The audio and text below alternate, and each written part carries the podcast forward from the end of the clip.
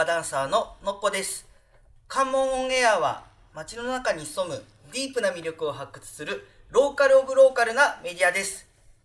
はいというわけで改めまして農家ダンサーののっぽです。カモンやプロデューサーの菊池です。よろしくお願いします。で、あのちょっとゲストの皆さんをご紹介を簡単にそういう流れですね。していきましょう、今は回は。いはい。じゃあちょっとお三方、はい。今回日本遺産シリーズなので、はい。あのもう第3回目まで聞いてくださってる人たちは知ってますし、初めての方もいらっしゃると思いますので、一応念のため自己紹介という形で、はいはい、ちょっと簡単にあの皆さん一人ずついいですかね？じゃあ立野さんからにしましょうか。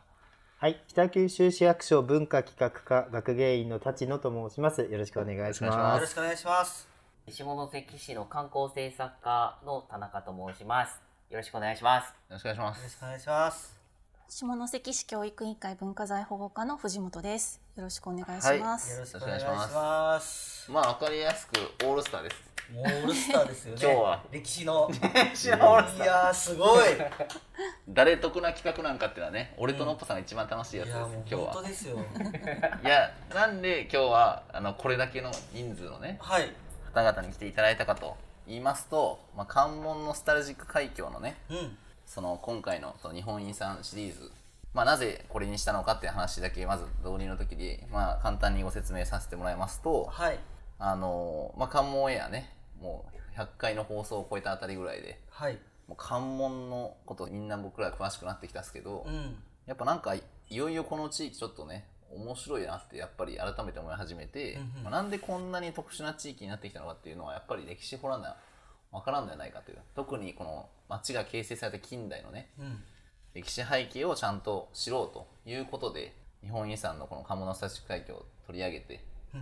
第3回まで計何回になるんですかねもう放送としては。俺ちょっとざっくりしか覚えてないからですけど。放送回数で言ったら。君何回になるか分かる。もろたくに急に。もろたく1819おー。すそんごいねありがとう。えありがとうそんなに編集してくれとったよね。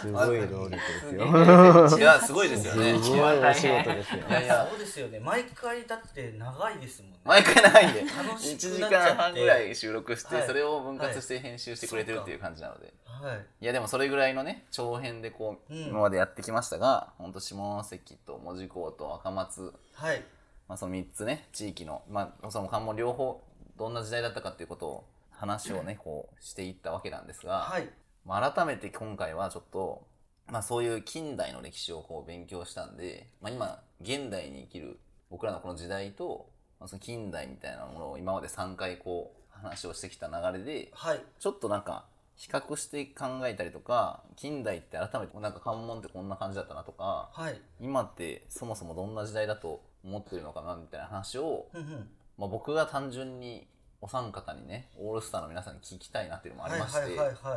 まあ、それでもうちょっと雑談のように今回は。あなるほど。やりたいなと。雑談形式なんですね。雑談形式。なるほど。今回は。ええー、こそやな。単純に僕が聞きたい話をはいはいはいはい。っていうのもありましてはい。やろうとしてる回ではいすと。はい。い。うので今日はオールスターになっておりますね。夫人が。全部のあのシすリーズに登場してくださって、うん。まあまああの皆さんこうバラバラと回で出ていただいてるんですけど、まあはい。藤野さんずっと出てもらってますが、はい。もうあの夫人としてはねもう完璧なんで。うわーすごい。ちなみにあの 楽屋トークみたいな状態の時もね、はい。江戸時代中期の話聞いたりとか さっきしてて、終わらんのやないかなこれって思って。いやいや本当ですよ。あれこれもう収録ままで行き着くんかなみたいなうん。時代ちょっとありましたね一瞬、楽しみやな、まあ、ちなみになんで、まあ、第1回目から3回目をちょっとまず振り返りたいなと思うんですが、うん。のっぽさんちょっとこれねあの皆さんに質問する前にのっぽさん1回目から3回目はい。やってみてどうでした？これもうすごい簡単な回答で全然大丈夫なんであハードルを下げるためののっぽさんなんでみんなの。あなるほど。いやいやもうシンプルにその関門エリアのはい。なんか見え方が変わりました。あ変わりましたか？変わりました本当に。へなんかどうやらすごいっていうのは僕でも知ってるんですよ。なんかこう、あのもともとですね。いろんな歴史的なはいはい何かが起きてるっていう、なんかこう具体的には分かってなくても何かがすごいっていうのは、まあ、思ってたんで、うん。それが結構まあただその何かっていうのは近代じゃない源平合戦とか、うんうん巌流島とのかね。明治維新とかうんうん。だったけど、その以降の話を聞いてうん。ちょっとなんか、まあ、とにかくとんでもない場所に、まあ、生まれたんだなっていうか、うんうん。すごい楽しい、ううんんエリアに今自分は暮らしてるんだってことがうん。改めて分かりました。ありがとうございました。あれ？終わりだ終わった。シーズン終わりまいしたやもう今からもただ一リスナーになる休憩に入りましたね。終わらせて今。はい。まあでもあれでしたもんね、うん。あの藤本さんとこうやってお会いしてお話しする中で、あの自分が住んでる豊浦にも古墳ありますっていうあかその話も、ね、はい。発掘作業してましたみたいな話もありましたし、はいはい。自分の生まれた町も歴史長いんやみたいな話でしたもんね。もうそれもありましたし、はい。うん確かに。いやそうですね。ちょっと終わらせられたんでちょっと俺どうしようかなと思ったんですけど。まあでもお三方に、まあ、藤本さんがまず全部ね出られてくださってるんでなんかこういう放送とかいや1回から3回までこうやってみてどんな感じでした？ちょっと簡単に。そうですね。あのまずはのっぽさんがあの本当純粋に興味を持って聞いてくれたのとあとやっぱ放送終わった後に例えば下関だったら、まあ、秋田虎之助の話を聞いたらもうすぐ秋田商会に行ってくださったとか、うんそういうのがもう本当にあのありがたいのと伝えられてよかったなっていうのがありますね。うんでお話しする中で自分もあもしかしたらもう秋田虎之助こういう人だったのかもっていう風な、うん。こう印象みたいなものも具体的にイメージもできたのであの本当秋田虎之助会は自分の中でも面白かったなと思います。で他の人の会を聞いてると、うん。やっぱりそれぞれのあのあそういう背景があったんだなっていうのを改めて聞ける会がたくさんあったのでそこも自分も勉強になってとっても良かったなと思います。ありがとうございますって言ったら終わりそ 解散していくみたいな流れで一人ずつちょっとねそれ面白いかもしれない。はい。でもまあ田中あるさんこと田中さんですけど、はい。どうでした？ちょっと出られてというか。そうですね。自分はどっちかっていうとやっぱりなかなかあんまり近代とかを話すことって結構少なかったんですよね。そうですよねそも機そも。械的には。うんうんでやっぱどちらかというと幕末とか戦国とうんか、あの辺りを喋ることも多かったんで、改めてその、まあ、近代っていうのをこう題材にして話をした時に、まあ、めっちゃおもろいなと。ううん。んもう本当のっぽさんと同じであんまりここにこうちょっと注目してなかった自分もいたので、なるほど。それはすごく面白いって純粋に思いました。嬉しい。はい、であと今それこそその近代、まあ、こういう風な形で携わったんで、うん。まあ、個人的にもいろいろ今ちょっと仕事じゃないですけど、まあ、面白おかしいことをやりたいなって思って。へえで今年ちょうどアインシュタインが来て100年とかっていう年、あそうなんですか、は来て。い、へこの関門に。来てえまた新しい事実が知らない。あ知らなかった知らなかった知らなかったです。めちゃくちゃ有名な話ですよ。関門に来たんですか？あ関門に来て。て、はい。あのそれこそあの三井クラブって、はいはい。迎賓館というか三井がやってた迎賓館に泊まられてるっていうのであの三井クラブにそれ書いてあるんですよ。え。部屋がねそうです。ー、何しに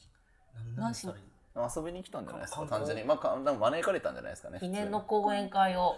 全国でするんですよ、巡回。巡回して。えーはい。アインシュタインさんがしてたんですか？そうです。でそのうちが一つがその最後の場所がここだった最後？はい、日本滞在の最後の場所。が初めて知った。いやでもすごいですよ。すごいですねそれは面白そう。なんかしましょうよ本当にそれは。そうですね。なんでちょっと今それでこういろいろ観光とかにも使えそうだなっていやめちゃ思ってくちゃいい、て。はい、だから改めてこうヒントをもらったなっていうふうに思って、めちゃくちゃどうでもいいエピソードで差し込んでいいですかアインシュタインで、はい。あのアインシュタインっていろんな名言やっぱ残してるんですけど、はいはいはい。その名言を初めて見たうちの奥さんがわざわざ俺に LINE で「なんかアインシュタインっていうやつめちゃめちゃいいこと言うて」って LINE で送ってきた。ら何したか知らんけどって書いてあった 誰？と思ってその目線どこなんと思って。相対性理論。見てください浜野局長の本当にどうでもいい相対性理論。本当に関門エア1ミリも関係ないですよ相対性相対性理論。ね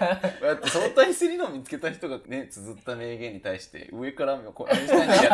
つめちゃめちゃいいこと言うとか言って送ってくるっていうねそのスタンスよ思って。ぶっ込むスタンスですねえちょっとありますごいですね面白い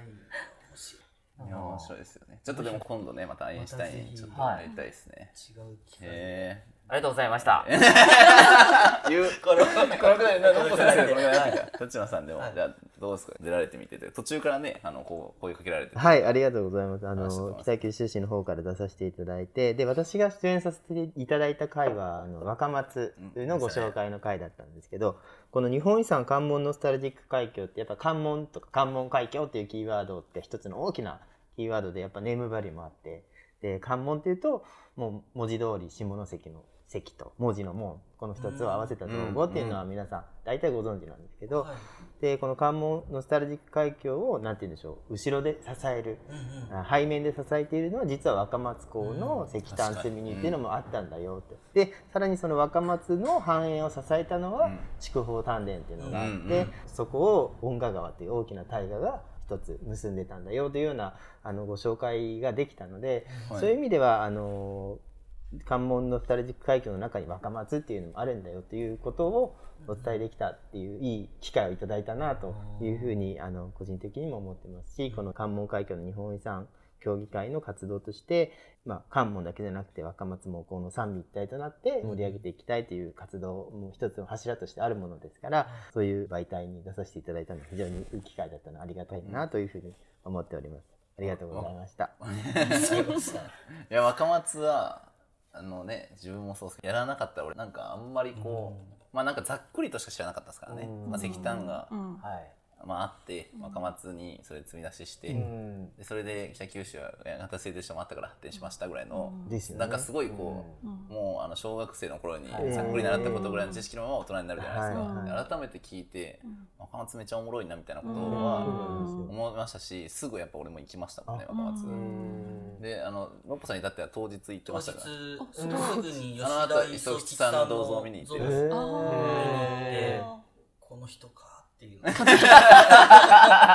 いやもう話聞きたてだったんでやっぱ街の景色もやっぱこう違うわけじゃないですか。うん。ちょっと、ね。おおみたいなあのなんか大いや山そうですよ。がこのー街をみたいなこの街をはい。生に動かしてそうですね。いや本当。ねあれはすごい面白かったですよね。そうですよね。普通に考えてその関門だけじゃないですよね。その周辺のというか。そうですね。ねうんそれ普通にそれの情報があって初めてこう立体的になってくるっていうか、若松港もですけど山口側もなんかあるんですか？ねこう連動みたいなね、あるんじゃないですか？やっぱりいろいろその連動しててそうなってるっていう側面はあるでしょうから、うん。やっぱそこは全部含めて全体でやっぱりなんかあのまあこうその地域が盛り上がってたっていう背景でしょうからね。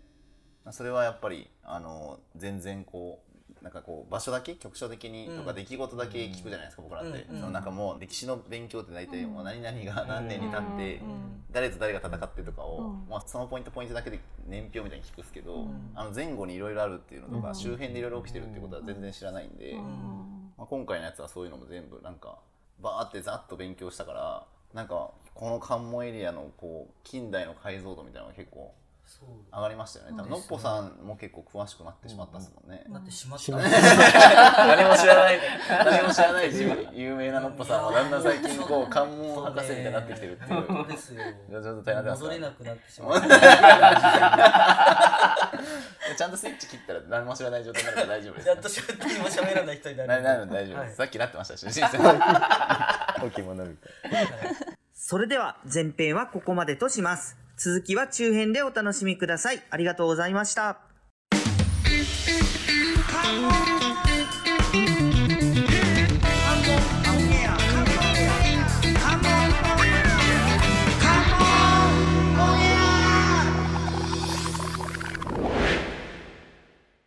どうも農家ダンサーののっぽです。関門オンエアは街の中に潜むディープな魅力を発掘するローカルオブローカルなメディアです。はいというわけで改めまして農家ダンサーののっぽですよろしくお願いしますカモンやプロデューサーの菊池です。よろしくお願いします。引き続き北九州市文化企画課の立野です。よろしくお願いします。はい。よろしくお願いします。よ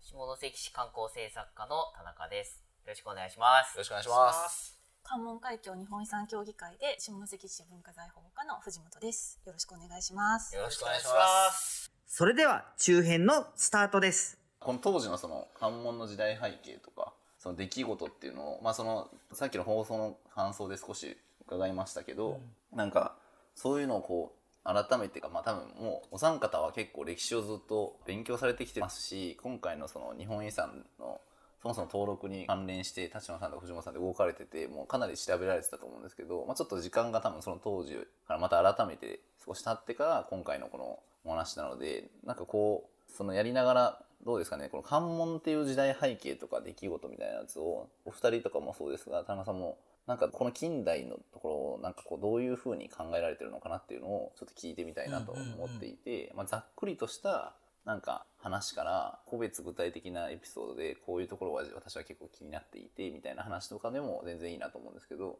なんかどんな感じなのかなっていうのをお伺いできたらなと思いますがじゃあまずのっぽさんから回答してもらって、ね、フェイント入れたんで目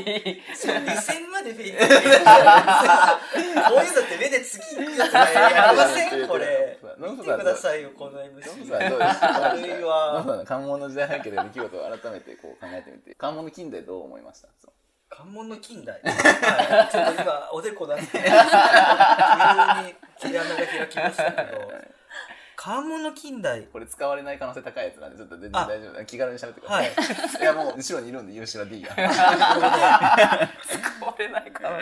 のー、まあもちろん自分はその関門エリアの話しか聞いてないんですけどなんか話を聞いてる感覚で本当にこう日本とか世界を巻き込んでるような感覚感じを受けたんですよ、うんうん、こんな局所的なエリアがそういう影響度を持ってる時代があるっていうのが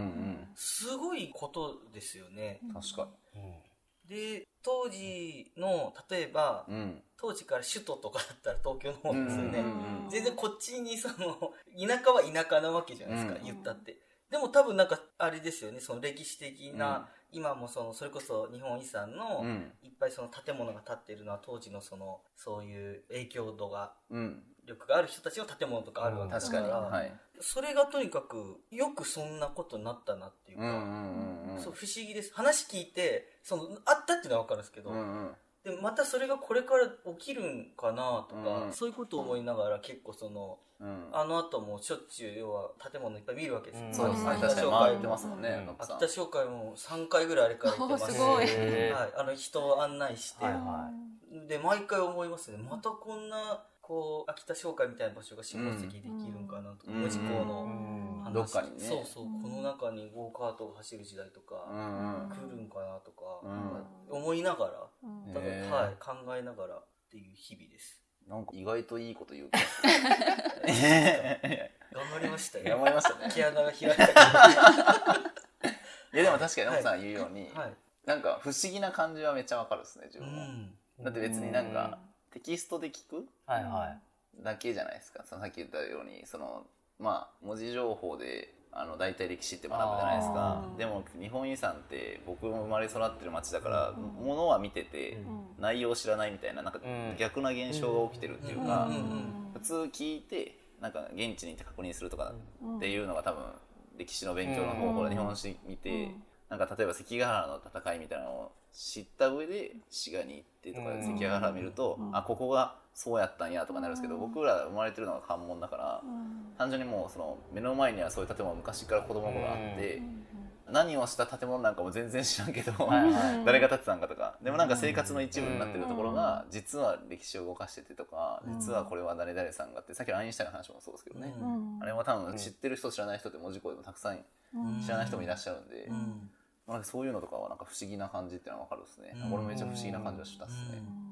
でも時代感としてなんかその時代背景というかそういうのがなんか俺明治維新までしかなんかあんまりこうやってこなかったんで、なんか全然近代のこと俺あんまり勉強しなかったなっていうのが今回やって自分は思ったことなんですけど、だから近代っていう歴史の捉え方とかをなんか皆さんとかだったらどういうふうに考えてるのかとかっていうのをなんか関門のこの当時の歴史の話と、まあ、そこら辺をちょっと伺えたらなっていうのはありますね。まあ、特にちょっと江戸中期のね研究をされてるっていうのでもともと立花さんがもともと専門じゃないところですけど本来は安定政権時代江戸の中期の研究をずっとされてるような専門って話をさっき伺いましたけど、はい、なんかこの明治期というか、うん、近代のあたりっていうのと、まあ、関門がこのなんか時代背景みたいなのとか出来事みたいなのってなんか改めて考えてみるとどんなふうになんか立花さんから見えてるんですか？とか印象でもいいですけど全然。そうですね。あの私は菊池さんとかのっぽさんとは違って、うん。逆にこの場所は地元ではないのであの出出身地はまた別にあってですね。すよねはい。あのー就職してこちらに来て、うん。でこちらあの勉強していろいろとあの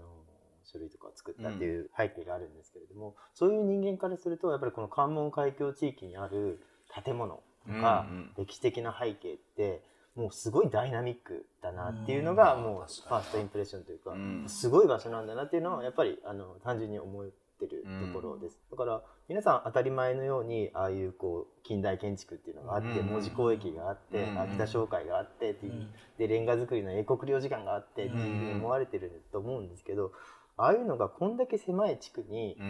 あるっていうのはもう多分全国的に見ても、あのうん。非常に珍しいことです。うんなのでじゃあなんでそういうものがこの地域に明治大正期に集中的に建てられてるのかっていうこう時代的な背景を考えた時にやっぱりこの地域っていうのが大陸と近くてうん。貿易を海運で行ってた時代のうん日本の第1番目の港だった。うんで関門両港でその機能を補いながら、日本がよくあのこの関門ノスタルジック海峡で日本が躍動した時代のうん。象徴的な港だったっていう言い方をするんですけど、うん。まさにその躍動した日本をこう象徴するような建物とか文化が根付いた場所っていうのがこの関門海峡地域の特徴なのかなと思いながら見てました。いやいい言葉遣いですね。躍動って言われる話ってなんかめちゃくちゃその通りって感じがしました今。そうなんですよ。だ日本が躍動した時代っていうのは、まあ、物理的にこう動いてる感がめちゃくちゃわかるですもんね、うん今回の話って。あの短い時代でああいうこう当時最先端の建物がどんどん立っていく、うん。もうまさにタケノコみたいにニョキニョキニョキニョキ立っていくって、でそれぞれの当時入ってきた最新の技術を使ってるからこそ、レンガ作りもありコンクリート作りもありで、まあ、江戸時代は木造が基本的にはそうですよね。もともとなんですけど、うん。木造とレンガを合わせたような、あの時代の過渡期を、うんあの表すような建物もありというような形でそういうものが一緒の場所にこう入り乱れてるっていうのは、やっぱり短い時代にいろんな技術が導入されて試験的にこちらに採用されてうん。当時最先端の技術者たちが作っていってたっていうことの証明なのででさらにそこに西洋の技術が入ってきてるのでちょっとあのうん異国情緒漂うレトロとかノスタルジックとかいうような街並みが作られてるんだろうなというふうに思ってまして。すごい話ですよね。冷静に聞いても、めちゃくちゃでもなんかその港が動いてるっていう感じと街がそうやって作られてるっていうのを連動してなんかこうタイムラプスみたいなのでね。もしもしやったらあのねなんかこう今 iPhone とかの機能でうん。編集してタイムラプスで早送りブーってなるやつうん。みたいな感じの速さ感ありますよね。なんかこうん。う船もバーって動いてうん。建物バーってあってみたいな。うん感じの感覚はめっちゃ自分もしましたね話聞いて。相当お金入ってると思います。投 資いやいやそうですよね。相当投資されいてるとやい思います。やめちゃくちゃ投資ってのはもうそんなはい難しいですよね、すごいな。当時のその要は文化も人もこう入り乱れてるわけじゃないですか、うん。確かに。海外の人とかが日記とか残してないですかね。いやその海外の人たちはうんうん。当時の関門をどうやって見てたんですか？なんかこう例えばそういうそうに来た時にあの街なんかちょっと狂ってるとか。なんか1年前とも様子違うけどどういうこととか。はいなんかそういう記録とかあるんですかね？その海外の人が当時をこうこう見てたみたいな普通だったのか要は同じ文化が広がっていってって見てるのかいやあれは特殊だよねだったのか。そんなに資料がいっぱい僕は残ってるか全然わかんないですけど商社とか結構入ってきてたのとコーンモリンガー紹介とかのなんか関連で何かあったりするんですか？手紙とかはあるんですかね？そうですね。けど日記とか残してる人とかがいるのではいはいあの来た時の日うん。記それこそアインシュタインも同じように日記残してるんであー。はいはい。例えば下関とかこの文字に来た時うん。日本に来た時どう思ったのかっていうのはなんか日本っていうのはその、まあ、昔のものうん。をずっと守ってきてて、うん。ただ今その着物だったりとかっていうのが洋服に変わってきたりとかしてて、まあ、こうすごく発展していってるっていうところはすごくいいんだけど、うん。今からのことを考えていくと、うん。そのやっぱり新しくしていくべきものと、うん。残さなきゃいけないものをうん。取捨選択していくような時期に来てるみたいな。うん。へえアインシュタインさんが言ってるんですか？アインシュタインいいこと言う。でしょ？アインシュタインめちゃめちゃいいことい言う。やっぱり。やー勉強しとってよかった。なるほめちゃめちゃいいこと言うそうだから未来予知のような。下関と文字の様子を見てそういう風に感じてるっていう風なところはだから逆に言えば日本の中でも相当西洋化が進んでたりとかしてこう結構こう日本古来のものと状態だったん。でしょそうそうそう。だからそこをどううまく選択して残していっていくものは残していきましょう。うん。変えていって新しくしていくものは新しくしていきましょうみたいなのを日本の人たちがどうやっていくのかっていうのは注目してたんじゃないかなって思います。へえうん。めちゃくちゃ面白いじゃないですか、まだまだ他にも偉人というか歴史的なその方々も来られてなんかどういう見解だったとか気になりますね。アインシュタインさんだけじゃないでしょうね。そうですね。まあいろいろあるんでしょうね。きっと手記とかも。まだそんな僕は全然知らないですけど、うん調べてみたら面白そうですね。面白いと思いますよ。俯瞰した目線ってことですもんね。客観的に外側から見て。あとなんか印象っていうか多分アインシュタインさんとかも全員こう外側から見てた全然行ったこともない日本のイメージっていうのと実際行ってみたらなんか思ったより西洋化しとるやんみたいな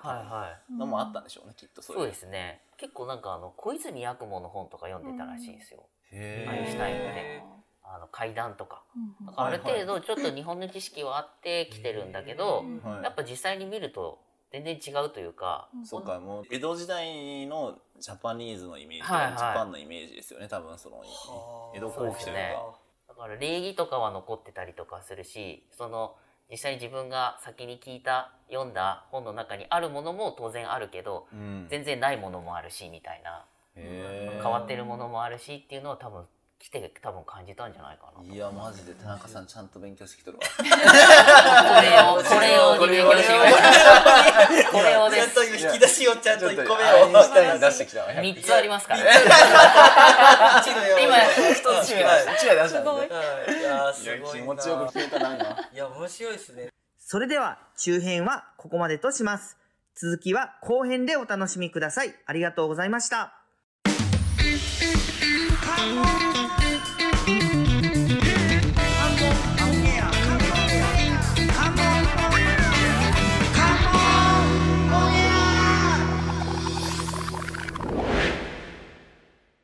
どうも農家ダンサーののっぽです。関門オンエアは街の中に潜むディープな魅力を発掘するローカルオブローカルなメディアです。はいというわけで改めまして農家ダンサーののっぽです。よろしくお願いします。カモンやプロデューサーの菊池です。よろしくお願いします。引き続き北九州市文化企画課の立野です。よろしくお願いします、はいよろしくお願いします。よます。下関市観光政策課の田中です。よろしくお願いします。ろしくお願いします関門海峡日本遺産協議会で下関市文化財保護課の藤本です。よろしくお願いします。よろしくお願いします。それでは後編のスタートです。いやだから今こう後の人がでかい目で語る関門と当時見た人が内側の人で語る関門とでうん。話しまたなんかまあ確かに。立体的になるでしょうね。そうね。その人たちがどう感じたかっていう話もですね、うん。確かにな藤本さんとかいろいろ調べられたじゃないですか多分もともとその登録にあたって、はいなんかその時にこのこの時代のこととか出来事とかをこう見てて、まあ、ずっと多分下関にいらっしゃったから、はい。どういうふうにこう、まあ、トッポさんは地域見る目が変わりましたみたいな感じでしたけど、うん。どんな感覚やったんですか、うん、多分どっかで私も話したかもしれないけれども、はい。私自身があの時代がもっと古い時代ですよね。ね。はい。もう弥生時代とか古墳時代とかに生きてた人間なので、文字もない時代で、遺跡の話だけでやってます。でこれの担当になったのでそれこそ近代になるとまあその日本の歴史の流れとしてはなんとなくあるけど本当近代ってうん。ゼロからだし、うんうん。特にもう恥ずかしながら例えば史詩とか、うんうん。あの歴史書読んでも近代のところまでたどり着かないで大体まあ江戸時代ぐらいまで読んで終わろっかぐらいの認識のところからスタートして、だから一から勉強するのにあたって結局関門だったので下関側とはい。北九州側っていうものを当たるところから始めて、うん。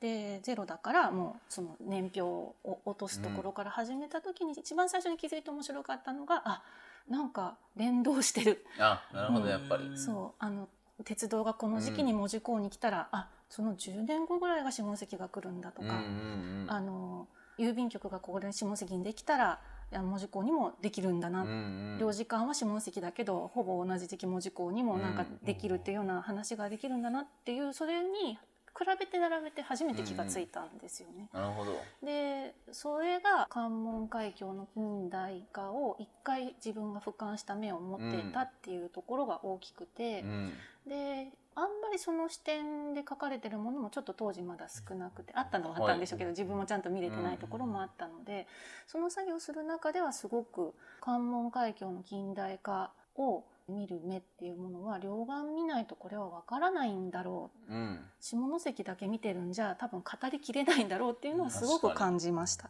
そこからが出発点でまずその素材が出てきたところで、立野さんたちとうんその近代化の物語っていうのはこういう流れになるのかなっていうのを作っていったっていうのが大きかったもともとだからなかったんですよね。なんか今改めて話聞いてて思ったんですけどその関門の近代をこの日本遺産の関門ノスタルジック海峡という登録をするという行動とか行為がなかったらその両岸に歴史資料が残っていてであのそれぞれに詳しい人がいますが全体感としたストーリーを取りまとめたものっていうのはなかったってことですよね。うんざあっくりとしか。ったのかもしれないんだけど。大学の講義とかで、うん。あの関門海峡学とか関門学とかいうような言い方で、一部の学生さんとかにはあったんですけれども、うん。やっぱり我々こう市役所とかがそれぞれ行政の立場でいろいろなこう本を出版していく時なんかっていうのはどうしてもやっぱりその自治体の区割りごとに出版していくっていうところが基本的には多かったので、うん。今回この日本遺産事業っていうのを下関市北九州市で一緒にやっていこうという時になってやっぱり初めてうん。そこの自治体の境界を取っ払おうというような観点が生まれたという意味では今回初めてのことだそれぞれの専門の方というかですね。ね。まあ、ちゃんとまとめれるような力のある学芸員の方々とかも含めて全体でいろんな方の力がこう加わって整理されたっていうことですよね。現代の今の俯瞰した目で近代をこうまたもう改めて見てまとめたものがその当時の資料としてまとめてそれをざっくりとこう、まあ、ストーリーにするにはもうギュッとしないといけないので要約して、まあ、こういう流れになりますっていうのが今の関門ノスタルジック海峡のあの、まあ、情報として出ているものでよく読まれているストーリーですよね。あれをもうなんかあれにまとめたっていう行為がいかにすごいかっていうことを僕は今回のこれをやってもうすごく分かりましたよね。なんかいやなんかもうなんか本当に多分自分が全部あれでも勉強して整理して書いてもあれぐらいまとまって綺麗になってる文章にはならないだろうなとかテキストには落ちないだろうなと思うぐらい無駄がない感じがしますよね。その過不足なく書かれてますっていう感じがするので自分は。なんかすごい皆さんめちゃくちゃちゃんとこう、まあ、躍動してた感じの空気感とか、やっぱりこう動きみたいなのもちゃんと短い文章ですけどやっぱ廃墟七郎とかそういうこうものに全部いろいろ凝縮して載ってる感じがしたんで、いや本当にすごいね勉強に自分はなりましたし、なんかこう今の話聞いてもねあのやっぱり関門ってやっぱすげえ変なんやなっていうの ってことだけは分かりましたよ。でやっぱ海隔ててそうやって残ってた資料っていうのがこう付き合わされるっていうことが起こることもそもそも珍しいんでしょうからねそのあんまり僕も分かんないですけどその日本遺産登録しますってなっても多分おそらくいろんな地域は一つの自治体とか一つのエリアとかになるんですかね。分からないですけどそういう動きがあったから初めてこう多分日本的にもそういうこう複数のエリアで関門のようなものが多分いくつかあるのかもしれないですけど、まあ、歴史資料をそれぞれで、まあ、またがってるものを合わせましょうかっていうのでこういろいろ捉え方が変わってきたりとかしてたんでしょうね。なんか。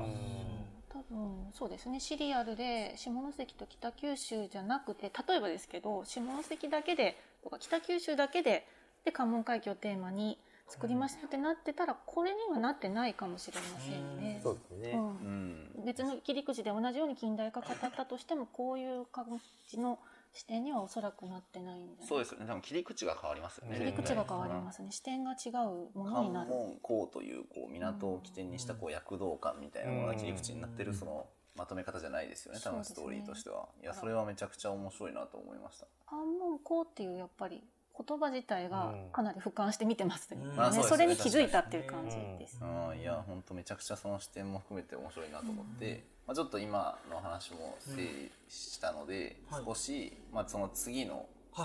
部ではちょっとさ、あの現代。現代。今我々が今いる時代をいはい。まあ、これだけ皆さんいろいろ調べられてる人たちがどう見てるのかっていうのはちょっと僕は聞きたくて。ああなるほど。近代じゃなくて現代を。そうそうですね、はい。はい。で実際その関門のことも、うん。まあ僕らはその関門に住んで普通に生活してる一生活者でもあると思うんですよね、はい。僕もナッポさんも。うん。でまあ藤本さんも田中さんも立花さんも生活をされてはいるんですが、はい。割となんか僕はまあね今回多分聞いてくださってるリスナーの方もお分かりだと思うんですけどあの皆さん結構俯瞰して見てるなっていう感じが自分はしたので、なんか今の現代も歴史から見たらどうなるのかっていうのは僕らには全然わからないんですけど、うん。長い時間軸で皆さん物事をいつも見られてるから、はいはいはいどういうふうに捉えられてるのかなみたいなお話も聞けたらとあ聞いてみたいですね。思いますので、うん。こうご期待ということで、はい。一旦今回のこの回ははい。こちらで終わらせていただいて次回はそういう関門の、まあ、現代の話にちょっとさせてもらえたらなと思いますので。はい。楽しみです。はい。じゃあ、ありがとうございました。あはいりがとうございましありがとうございました。た。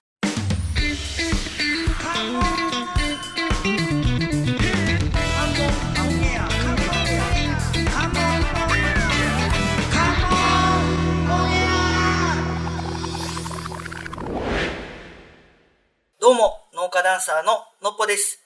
関門オンエアは、街の中に潜むディープな魅力を発掘する、ローカルオブローカルなメディアです。はい、というわけで改めまして、農家ダンサーののっぽです。よろしくお願いします。カモンやプロデューサーの菊池です。よろしくお願いします。はい、引き続き北九州市文化企画課の立野です。よろしくお願いします。はい。よろしくお願いします。よます。下関市観光政策課の田中です。よろしくお願いしますろ。しくお願いします。す。関門海峡日本遺産協議会で下関市文化財保護課の藤本です。よろしくお願いします。よろしくお願いしま。ますす引き続きオールスターでの収録ですが、はい。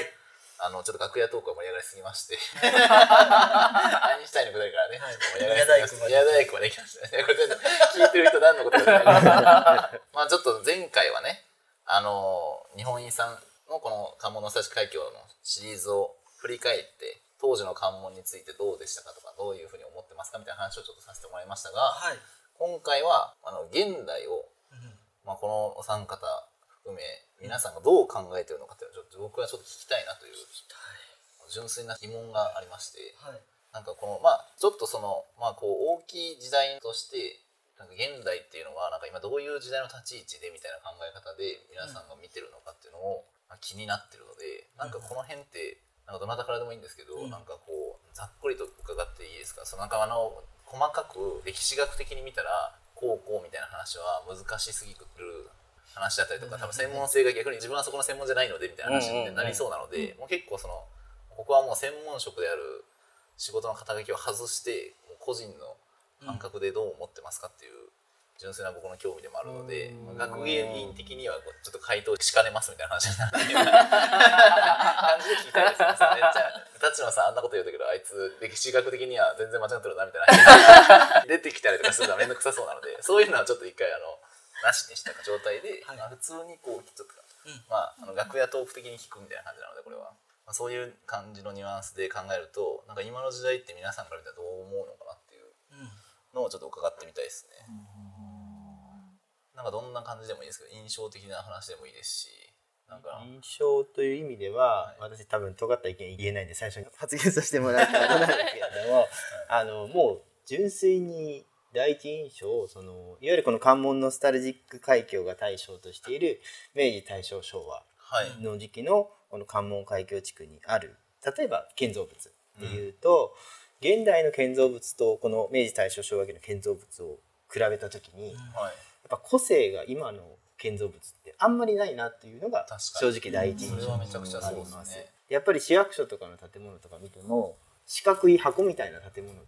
基本的には多いんですね。もうほとんどそうですもんね。ほとんどそうもうビルとかも全部四角い箱ですね、うん縦長か横長かのわけの話ですもんね、ほとんどね、で、まあ、ガラス張りだったりっていうのが多くて、なんかこうこの時期の建物って、まあ、あのヨーロッパの様式建築がそうだったからっていう理由もあるんですけど、うん。やっぱりその建物の象徴という塔を建ててみたり、屋上に日本庭園を作ってみたり、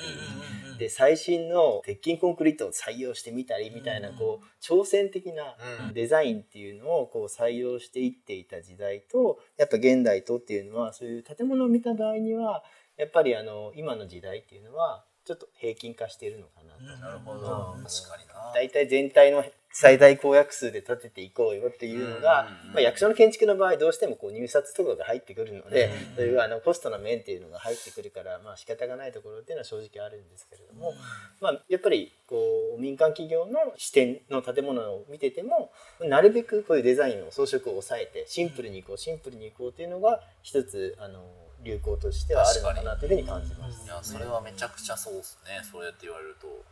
そうだな。建物から見たらそう本当そうですね。建物から見たらそうなんで、まあ、それをこう没個性というのか、あある意味そういうシンプルなものを個性と捉えるのか,、かこれが地域性なのかあ時代性なのかっていうことを考えていくと、なかなか今の時代を今評価するっていうのはやっぱ難しいのですよね。それを50年後100年後見た時に今の時代ってどうなんだろうって明治大正期っていう当時生きてた人はその当時の時代をどう考えながらああいう建物を建てたんだろうっていうことを考えていくとちょっと面白いかなと。なるほど思ったりします。確かにな、まあそれで言われると確かに建物に限らず服装とか。確かに。確かにまあもうね男の我々は皆さんそう思ってると思うんですけども、はい。夏服社会人になってから着るものってもう限られすぎて。大体ポロシャツかシャツ。かみたいな。ポロシャツかシャツ女性の方が多様ですよね。こちらがいかにもう没個性の服装で生きてるかで大体もうサラリーマンって言われる人たちが着る服なんてねもうみんな一緒ですからねほとんど。そうですね。まあほとんど変わらないでしょうね。確かにそうやって言われると。確かにな。なんかそういうのでも確かにわかりますね。そういう。まあそういうこう平準化したみたいなものはめちゃくちゃ夏そうとか感じますね。はい。田中さんどうですか？そうですね。うー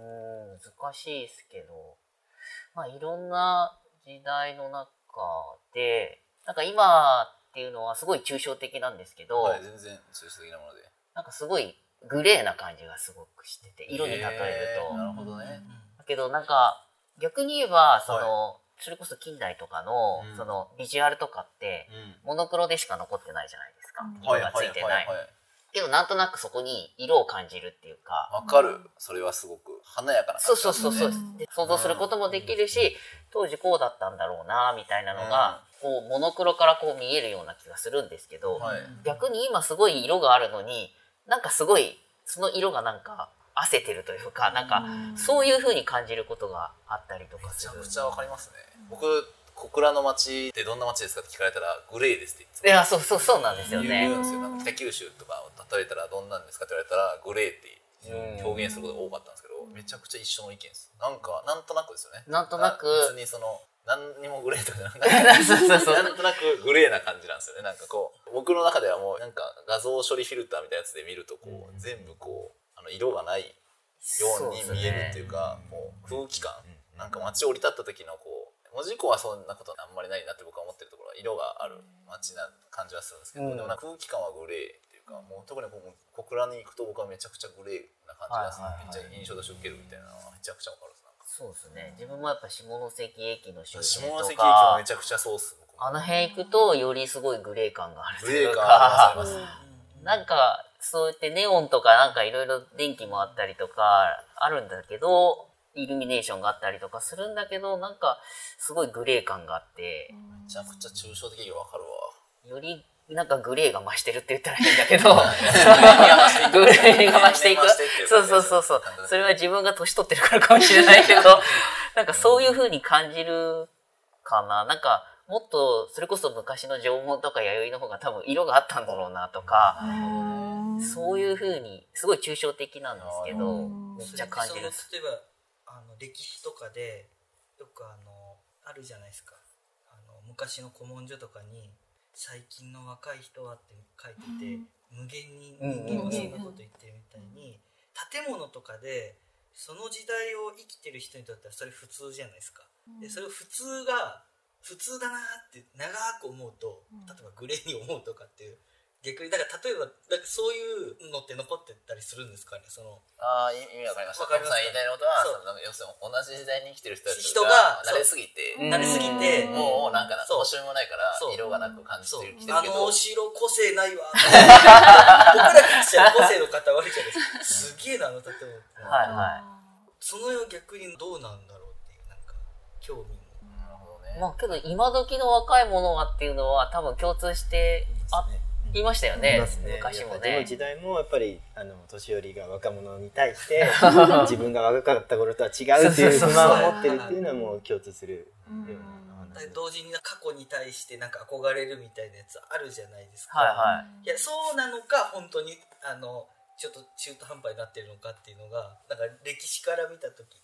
こうどうなのかなっていう興味がすごいあるだけなんですけど。まあでもなんか立野さんのさっきの話を踏まえるとあれですよね。史実としてそういうのがあるから分かんないですけど、みんなが同じような格好をしてみんなが同じような建物を建ててる時代うん。の建物が残ってても多分俺はワクワクしなかったと思うんですよね。うん。あの日本遺産の 多分今回の話みたいに、はいはいはいなんかこう見て、うん。おおとかって思わなかっただろうなっていう感じがしますよね、うん。全部同じやけ多分そうなんです。そのあの虎之助さんが建てた秋田商会のビルも英国領事館も全部同じ建築やったら、うんのっぽさんも多分案内するときにうん。ワクワクしないでしょ、残ってる建物が、うん。そういうのはちょっとあるかもしれないですよね、なんか今あの思ったように喋っていいですか？あ全然全然喋って思ったより喋って あの例えばその西洋文化とかでかい目線で見て、うん。西洋風の建物っていう風にしか見れなかったら全部同じになるじゃないですか、うん。はいはい。その建物も、うんでも皆さんもお詳しいからうん。ディティールが分かってるからうん。その細かな例えば自分からしたら細かな違いとかがピンときてうん。そこに個性を感じたりするじゃないですか。それでいくとその例えば四角い箱みたいな建物にうん。そういうディティールがあるのかないのかっていうのが結構気になってうん。それがもしないとしたらうん。確かにないしあるとしたらまあうん。要はカモンエアと一緒でうん。知ることでディティールが現れてうん。見え方変わるみたいなのあるじゃないですか。うん。それでいうとなその今もなお実は四角い箱に関門っぽいうん。謎のこだわりが込められててうん。細かいあの材質もうなんかもう使ってもお金しかかかんないのにわざわざ採用したんだなとかあーちょっはい。はいと心グッとくるってやつがなんかはいはいもう本当誰が作ってるやつやってるやんみたいなやつはいなんかっていうのもちょっとなんか一方で気になるっていう、うん。だそうそうディティールが結構こうなるほど、ね、そうそうそうそう。まあそうやって言われるとうん。その個性は多少は絶対あるでしょうけど、うん。企画品感がやっぱすごいあるでしょうね。あります。企画というものが統一されてるのはあるでしょうね、その中での個性はやっぱりそう大枠のラインは決められてるって感じがしますね。そう。なんか自分の中の今の印象だと、うん。まあ普通にだってあのなんか例えば僕今着てるのユニクロの T シャツですけど、うん。ユニクロの T シャツ急に変なものに変わったりしないじゃないですか。うんうんもうある程度企画が決まってて、まあ、その中のディティールのこう細かいあれは毎年実はこことここが変化しててみたいなのあるとは思うんですけど、大筋見てももう8割はもう型が決まってるので2割部分が個性みたいなものかもしれない。ディティールのこだわりかもしれないですけどその割合はすごい減ってるかもしれないですね。今の話聞いて思ったんですけどああなるほど。建築にしてもうん。今の建物で8割方はいほぼ同じ企画統一で。うん。2割ぐらいのところでみんな個性を出してるかもしれないですけどうん。昔の建築はもっと自由で例えばもう企画2割自由なところ8割みたいな感じかもしれないですね。レンガを使おうとか、何でもかもしれないですね。ああなるほど、結構なんかダンスの話でナプさんが言いよるのに結構近いかもしれないですね。型ができている感じ。あで型通りに踊る人が増えたとか、型を踏襲する人が増えてきてるみたいなのはあるのかもしれないですね、その中でまあ個性は当然あるんでしょうけど、うん。大枠で言うと個性が薄まってるというか印象になるのかなっていう気がしました今自分は。はいはい。確かに。なんか尖りがこう大きいか小さいかみたいな感じがする、感じがしそうですね。まだ藤本さんの話聞く前にちょっといいですか？もうちょっと聞いて。もらってその例えば今の話でいくと今企画があるって言ったじゃないですか、はい。それって文化って言い換えれると思うんうんですけど、うんあのなんかこう多分めちゃめちゃ広い企画の中をこの関門エリアで採用したらとか、まあ、どの町でもなんかみんなもやってするみたいなことなのかなと思ったんです話、うんうん。例えば当時の関門のなんか関門ってこうだよねみたいなやつは企画だと思うんです、でそれそあーなるほど。そうそのノリに合わせてうん。やると仕組みは実は一緒うんなんだけど、トータル OK みたいになるみたいなのがあってだからそれで言うとだからその関門っぽいっていう企画じゃない企画が入ってきてるっていう感じなんですかね。なんかその今のそのちょっとこうグレーに見えるっていうところに例えば戻した時にうんうんうん。全体的な企画ってそうそうそうそうそうそうそうでも昔から企画っぽいことってあると思うんですよ、とはいえそうですね合わせますよねなんかこう、身近な人に、別にあのお米の単位とかねいろいろそういう企画とかルールはいろいろ決めてるとは思いますけど、うんうん。まあ、あまりにも企画が多いのかもしれないですそうね。そういう意味ではそう。でそれでいうと当時の関門エリアのそういう企画と今で言えば言えるようなノリとかうん。なんか立てる時のノリとか、そういうのって何なんだろうっていうのもまた気にはなるんですけど。なるほどな、うん。確かに。それでは前編はここまでとします。続きは中編でお楽しみください。ありがとうございました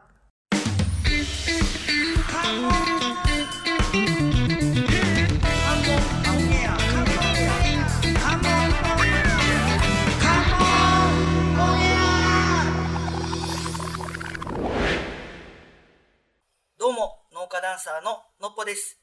関門オンエアは街の中に潜むディープな魅力を発掘するローカルオブローカルなメディアです。はいというわけで改めまして農家ダンサーののっぽです。よろしくお願いします。カモンやプロデューサーの菊池です。よろしくお願いします。引き続き北九州市文化企画課の立野です。よろしくお願いします。はいよろしくお願いします。よます。下関市観光政策課の田中です。よろしくお願いします。ろしくお願いします関門海峡日本遺産協議会で下関市文化財保護課の藤本です。よろしくお願いします。よろしくお願いします。すそれでは中編のスタートです。まだ話ちょっと戻りますけど、うん。藤本さん的にはなんか今の時代見ててどんな感じに見えます？そうですね。今の話の流れの中で自分が考えてることって、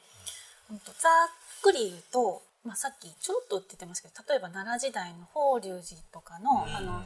出てくる建物あるじゃないですか、はい。木造で作ってますよ。はい。で江戸時代の終わりぐらいまでの例えば神社仏閣の建築ってあの、まあ、建物専門やる人からすれば全然様式違うようになるんだけれども、同じ文脈っていうんですかね。系譜的にはずっと木造建築神社仏閣、え瓦で作りましたっていう分での流れでずっと来てると思うんですよ。うん。でその中で日本っていう国が鎖国をしたりはしてるけど、あの交流してたとしても一部アジアの文化圏っていうところで言ったらあまり変わらないから、例えば着物にしてもあの着物着ます、うんうんうん袖の長さとか帯の結び方とか髪型とかは時代によってちょっとずつ違うかもしれないけど着物ですっていうんでずっと着てるじゃないですか、うんうんうん食べ物っていうものも変わらない。そうすると日本っていう国は多分その幕末ぐらいまでは同じその文化的には延長線上でうんずーっと流れてきてるんだけれども、でそこに行き着くとその幕末ぐらいまでの例えば漁村の景観だとか、街道沿いに並んでる建物って絵図で見てもまあ同じような建物が並んでたりしますよね。にそれってあの私よくヨーロッパの観光地とかの写真とか見ると、うん。なんでこんなに統一感が取れてて美しいんだろうって逆に思うんですよね。街並みが整備されてて、例えば赤い屋根がみんな綺麗だなとか。で私例えば豊浦のワイタのああのワイタ浦ってすごい赤瓦がずっと並んでてあそこ綺麗なあうん、あの裏の風景が見えるなとかずっと思ってたんですけど、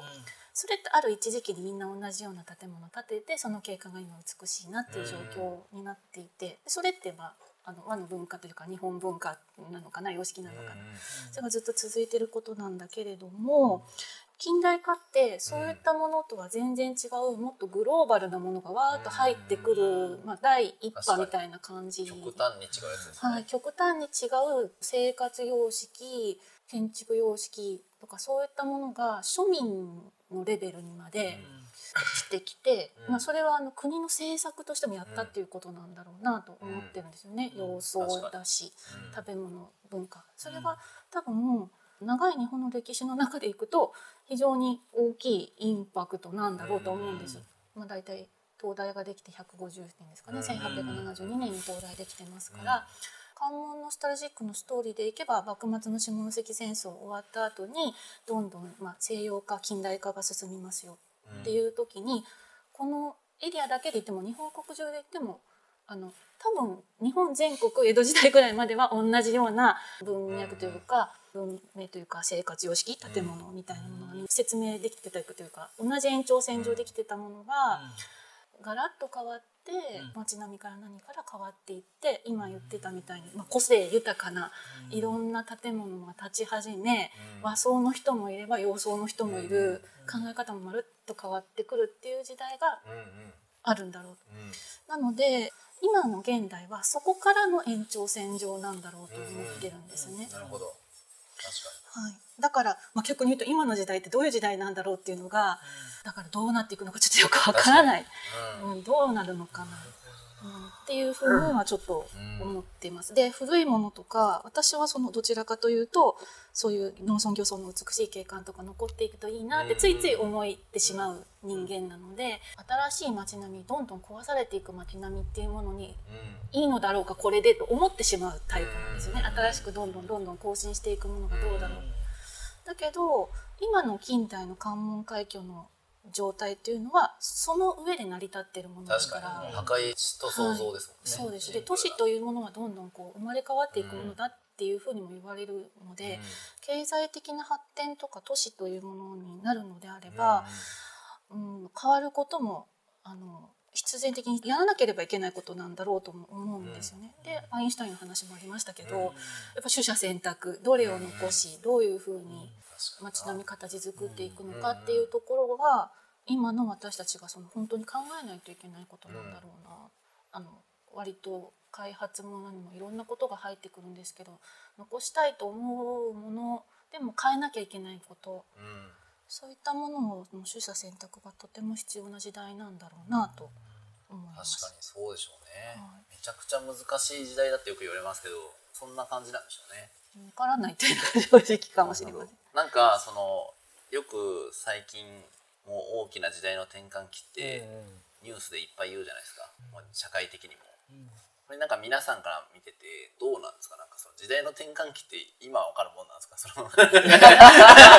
別にそのなんか今が時代の転換期ですって今の人がみんなで言いよるけどなんかその僕はすごいそれが謎というかこれで自分なりの疑問で、まあ、あの10年に1人の天才と同じで出るやん普通にっていう。さっきのあの昔の若者は話と同じことなのかもしれないなって一瞬。あの昔からずっと今の若者はって言えるのと同じような感じで、今が大きな時代の転換期でみんなずっといいよんかなとか、ちょっと思っているところも若干自分はありましてなんかどんな感じなんですかねっていうそういうそういうものってまあ歴史学的にっていうか、まあ、歴史上見てみないと、まあ、先々になってようやく分かるものになるんですかね。自分たちはやっぱ過去知ってるって言ったら変ですけど、はい。歴史だったらやっぱりある程度その流れがあってあここでなんか大きく変わってるねみたいなところでうん。転換期みたいなのをこうよく使ったりとかするじゃないですか。はいはい。逆に今それを大きな転換期ですねっていうふうに、まあ歴史上の中で言うっていうのはすごく難しいんじゃないかなとはそうっすよね。思いますけどね個人的には。もう起こってしまって例えば変わってしまったものうんですよね、服が変わったとかなんとかって分かってるから多分ここで何か変わったんだろうっていうなんかその理由をいろいろ考えるっていう方は多いんですけど、今これが変わっていってるのかどうかっていうのもなかなか分からない。そうですね。なんか僕はそのこれの藤本さんから聞いた話で物の歴史から見ると器とかはそんなに変わりがないですって話とか聞いててなんか大きな時代の変化って言われてるものってまあ立野さんがさっき建物の話もされましたけど、建物的には別に大きな時代の変化は起きてないけど、インターネットっていうのが生まれて、空想上の世界というか、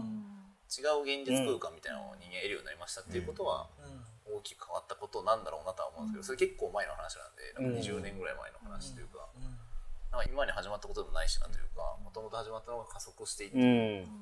なんか西洋化みたいなものに近い感覚なのかなって一瞬思ったんですけど、ね、今の話聞いてて、まあ、今までなかったものを手に入れて、ちょっとみんな洋服着るみたいな。スマホ持つみたいなパソコン買うみたいなのからでどんどん入れていったらどんどんその生活様式も変わったぐらいの感じで変わり始めてて、明治のなんか僕はそのこれ日本遺産のやつやっててその近代化って明治の初期のあたりぐらいの本来そのあの西洋化しましょうという国がこう言ってた時期と、生活空間の中にそれがどんどん現れてくる文字攻撃みたいなのが立ってくるまでに20年近くちょっと時間が経ってるんで、なんかそうやってこう浸透して目に見えて大きく変化が起こるっていうのを、なんか現代人として体感していくのがそれぐらいの時間軸とか技術が生まれてスパンがあるのかなっていう感じがしてて単純にインターネットが生まれたのが20年ちょっと前なのでそれぐらいこう今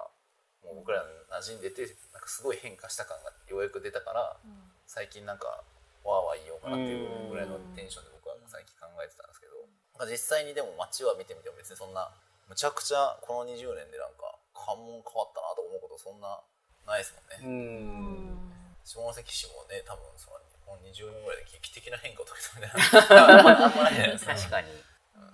そんな感じなんかなっていう印印象ではありますけどね。なんかこう逆にそのまあまたちょっとその前の話に戻ってしまうんですけど、はい。今のインターネットの話が出て、まあ、要は一気につながっていろんな、まあ、情報としての文化みたいなのがどっと流れ込んできて、さあどうしてこうっていう話の世界じゃないですか。で、まあ、当時の関門エリアも港がまあインターネットみたいなもんですけど、うん。まあ物理的に。そうですよねそう物理的なやつ来ました、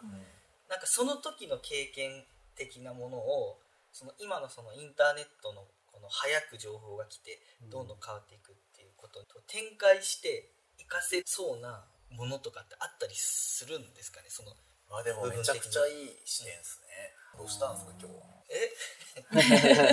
さっきまでオフとかに切れて なん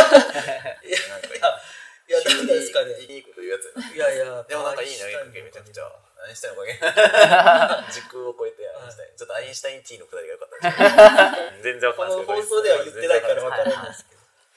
確かに。でもなんかそのさっきの話でいや僕ちょっとこの最後に皆さんにお伺いしちゃったのもその関門の当時と比較して今の関門ってどう思いますっていうののうん。お話を聞こうとしてた話にまさに近くて、多分その港が開港した時というか一番最初は日本初めてというかうん。のことがもういっぱいバーッと入ってきて、うん。なんかこう変わる変化の最先端に行ったじゃないですか、うん。もうその時代の。うん。でその頃に多分来た当時アインシュタインが多分その、うん。とはいえみたいな話を多分ちょっとその何を残してなんか取捨選択しないといけないというか、何をこう大切に守っていきながら、うん。何は捨てるのかみたいなことを考えましょうみたいな話がありましたが、うん。なんか今の関門でじゃあ立ち返って考えたら、うん。それなんかその、まあ、そういうのを一回経験した街ですよね、うん。もう大きなダイナミックな変化、もうほとんど捨てたわけじゃないですか一回、近代において、近代以前とうん。近代後ではもううん。一回全部まるっと変わった。っうん。ていう経験してる街がなんかこれからてかまあ今、うん。その見てみると逆にどういう街に見えてるのかなっていうのもちょっと気になってて、うん。まあ、それも皆さんにちょっと印象を伺いたいなっていう感じですね、自分は。なんか今の関門ってどう思います？ざっくりとした質問ですけどどんな風に見えてます？今皆さん的には。そうですね。そもそも先端にいるっていう認識はないですよね、うん。変化の、特にそこまではないのかな。自分はさっきのっぽさんが言ったインターネットがとかっていうところと、はい。まあ、もしかしたら一緒なのかもしれないですけど、うん。インターネットとかの大きな変化ってそこのまあ実際に変化が起きた時にじゃあその変化に対応していくのってみんなやっぱりその場でみんな対応していくものもあればあと全体的にもう変化がこう押し寄せてくるみたいな、そういうイメージがあって、実際に今、うん。菊池さんが言われたその近代の時って、まあ、例えば西洋文化がやってきて西洋の建物を建てますみたいな時に多分作る人って地元の人たちじゃないですか。確かに。で多分確一的なものって言われてもそこに多分地元の例えば今までもしかしたら築き上げてた建築文化だったりとか建築の技術とか、いろんな考えとかが多分そこにやっぱり要素としてポンって入ってくるんじゃないかなと思うんですよね。うんうんうん。だからインターネットは本当確一的にみんながなんかこう変化していかなければいけないみたいなイメージがあるけど、うん。その近代の時のものってちょっとしたそういうなんか地元のものっていうのがやっぱ残ってたりとか自分の培ってきたものがこうちょっと現れてたりとか、そういうものをこう入れやすいとかそういうなんか遊びの部分とかもあったんじゃないかなって思うんでこの関門の近代化と今のその大きな変化っていうのはちょっと違うのかなって思っててよりそのこの関門の近代化っていうのはここならではの大きな変化っていう風なものに自分はなってるのかなって思いますね。なるほどなどうですか立野さん。そうですね。今田中さんのお話とかさっきのインターネットん革命の話とかをお伺いしててやっぱりこの関門海峡の魅力っていうのがやっぱりその当時最先端だった。でかつその後関門海峡が突破されて関門橋が開通してでその物流の流れがこの地域で止まってたからこそ当時最先端だったんですね。でもそれがあの開通してしまったがゆえに物流が、まあ、例えば九州で行くと博多だったり、あの本州で行くともう下関であえて止まらないで広島から神戸から東京へっていうような流れになったのであえてここで物流がたまる必要がなくなったのでこの地域が当時の風景のまま残るようになった、要は建て替えがなくなってしまったという、まあ、終着点からあの通過点になったという変化があって。でも今現代のこの街並みを見た時にある意味そのことはそれらの建物が残る要は建て替えて新しい建物が建て替わらない要因になったという言い方もできるわけでそういう意味では当時のインパクトがそのまま残っている。でも今はそういう当時の建物が残っていることがこの地域の個性となっている。でこの個性となっていることっていうのは非常に大事なのかなというふうに思っててやっぱそういうインターネット革命の中でこう確一化される世の中で個性があることって非常に大事だと思っててやっぱり明治期に外国人が見た日本の魅力って自然の中で自然と一体となってかやぶき屋根が残る景色だとかあのなんかちっこい丸太船みたいな船で あの漁業に出る漁村の風景だとかっていうことだったと思うんですよ。あの鉄で船作りゃいいのになとか思ってたと思うんですけれどもそうじゃなくて自然と一緒になって取れる分だけのお魚を取ったりあの浜で塩焼いて塩を作ったりっていう光景っていうのは非常になんかあのビューティフルと映ったと思うんですよね。でそうじゃなくて今の世の中で見た時にやっぱりアメリカ中国が中心となってやっぱそういうインターネットを中心に全世界グローバルな目線で画一化していこうというふうになってる中で日本はそれにこう追従していって中国アメリカに追いつけ追い越せではなくてじゃあそこで何か日本ならではの個性って何なのっていうふうに考えた時にやっぱりその明治大正の古い建物を残していく中でそれを大事にリノベーションだったりをしてこの地域の歴史を個性として生まれ変わらせていくといったところっていうのが、まあ、現代大事なことなんじゃないかなと思ってて。それをできるのは今まで大切に残してきたこの関門海峡地域しかできないことなのでそれをあえて確一化して、まあ、今ある今現代の最新の水準に立て替えていくあの塗り替えていくということをすると結局、まあ、平均化してしまうんじゃないかなというふうに思うので、まあ、当時もそういうふうな思いでやってたかやってなかったかあの意識的なのか無意識なのかっていうのは分かんないんですけど、まあ、一生懸命やってたともちろん思うんですけれども今その過去の経験から学ぶという意味では当時一生懸命やってたことが今この地域の個性になってると。いうことなんでこの個性を残すっていうことっていうのは非常に大事なんでじゃあ今まで築き上げられてきたその個性を大切にしながら未来に残していくっていうことっていうのがやっぱり大事なのかなと思いますね。それでは中編はここまでとします。続きは後編でお楽しみください。ありがとうございました。